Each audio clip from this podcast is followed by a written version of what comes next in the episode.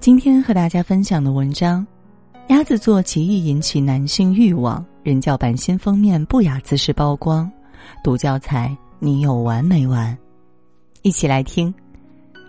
等了好几个月，读教材事件的处理结果终于被正式通报了。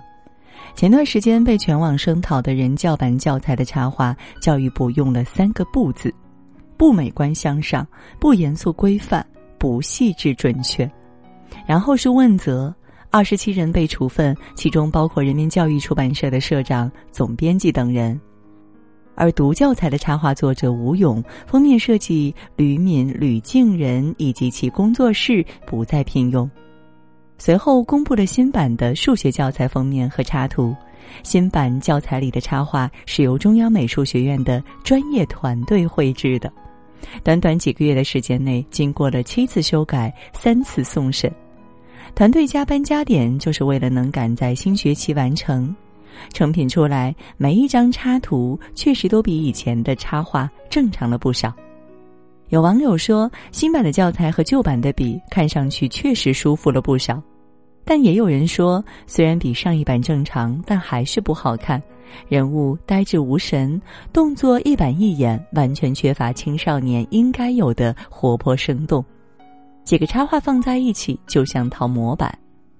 更有网友指出，一年级数学上册封面的女生坐姿太不雅了，这个姿势被称为“鸭子坐”。在二次元文化里，“鸭子坐”这个姿势被赋予了不太好的意味。正因如此，鸭子座容易唤起男生的欲望。个人觉得，对孩子们的课本有所质疑是好事，但是找茬时的质疑就大可不必了。毕竟，当你想要在鸡蛋里挑出骨头时，意味着这个鸡蛋今天就必须有骨头。觉得插画里的坐姿不雅，并不是插画不雅，而是看插画的人不雅。但这个质疑也说明了一个问题：读教材一事后，大家的神经都变得敏感了许多。课本是孩子接触知识的一个很重要的窗口，里边的内容左右着他们的三观，里边的插画影响着他们的美商。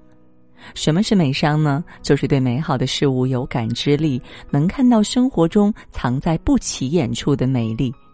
拥有一双发现美的眼睛，才更容易在滚滚红尘中发现生活的美好。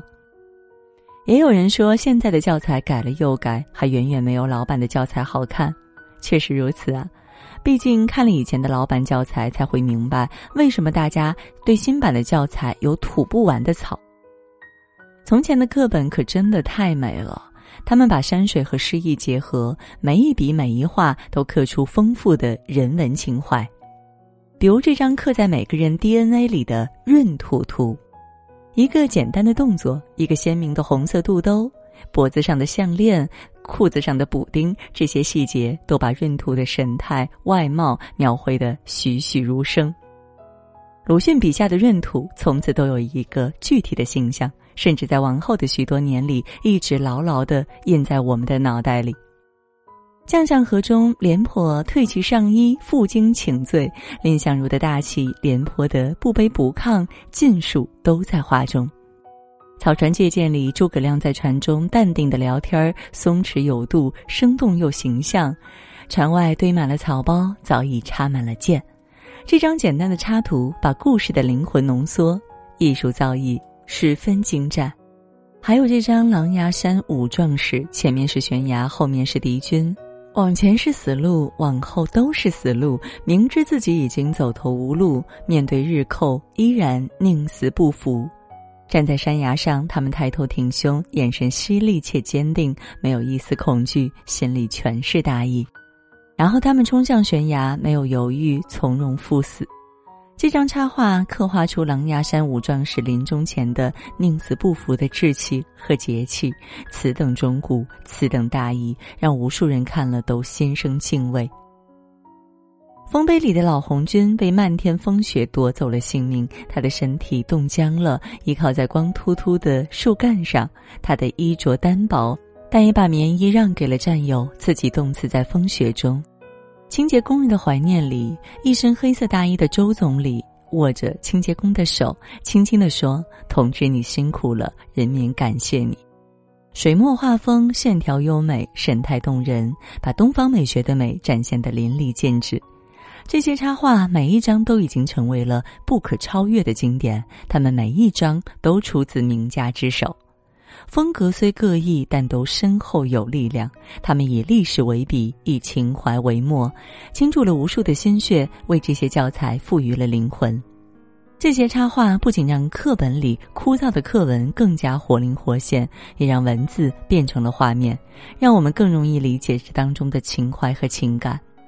所谓责任，所谓担当，所谓情谊，藏在其中，刻入灵魂。除了故事和人物的插画。绝美的风景图也是老板教材的一大卖点。火烧云里的晚霞，天上的云从西边一直烧到东边，一片通红，就像天空着了火。晚霞下的小屋和家禽，一幅世外桃源的宁静，任谁看了都想走进画里，过上向往的生活。这种美醉人心扉。我们还曾在巴金的海上日出见到朝日的元气。天水相接的地方出现了一道红霞，红霞的范围慢慢扩大，越来越亮。太阳像负担着什么重担似的，慢慢的一纵一纵的使劲的上升。到了最后，它终于冲破了云霞，完全跳出了海面，颜色红的可爱。还记得当年喜欢看着这幅日出图发呆，细看图上的每一个笔触，每一处颜色。帆船追着太阳出海，太阳的光辉洒在海上，朝气盎然，简洁又传神。还有桂林山水，一张画不仅展现了漓江水的绿、清和静，更展现了桂林的山的险、怪和秀。甲天下的桂林山水跃于纸上，尽收眼底。在美丽的大兴安岭里，我们还能看到郁郁葱葱的东北森林，数不清的红松、白桦、栗树。几百里连成一片，就像绿色的海洋。这些景色汇聚了祖国的大好河山。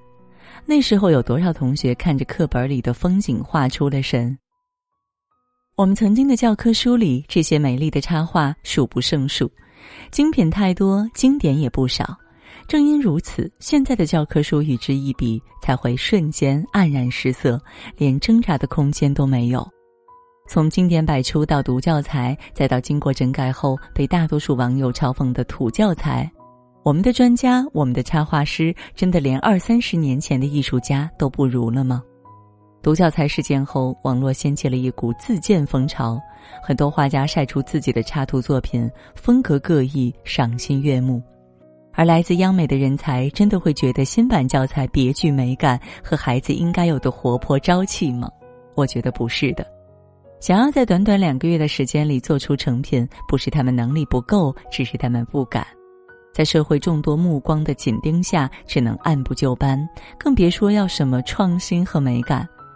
所以，觉得新版教材和旧版教材插画之间的差距，不过是用心与否罢了。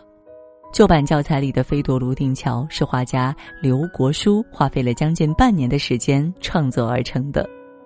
这其中凝聚的心血和努力，都跃动在画卷上，传达到每个孩子的心里。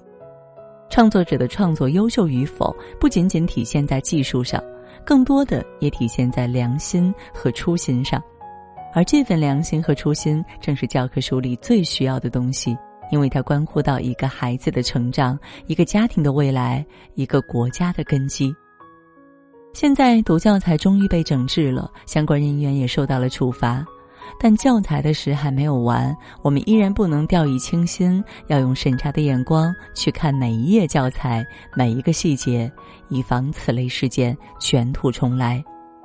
唯独在这件事上，我们绝对不允许劣币驱逐良币。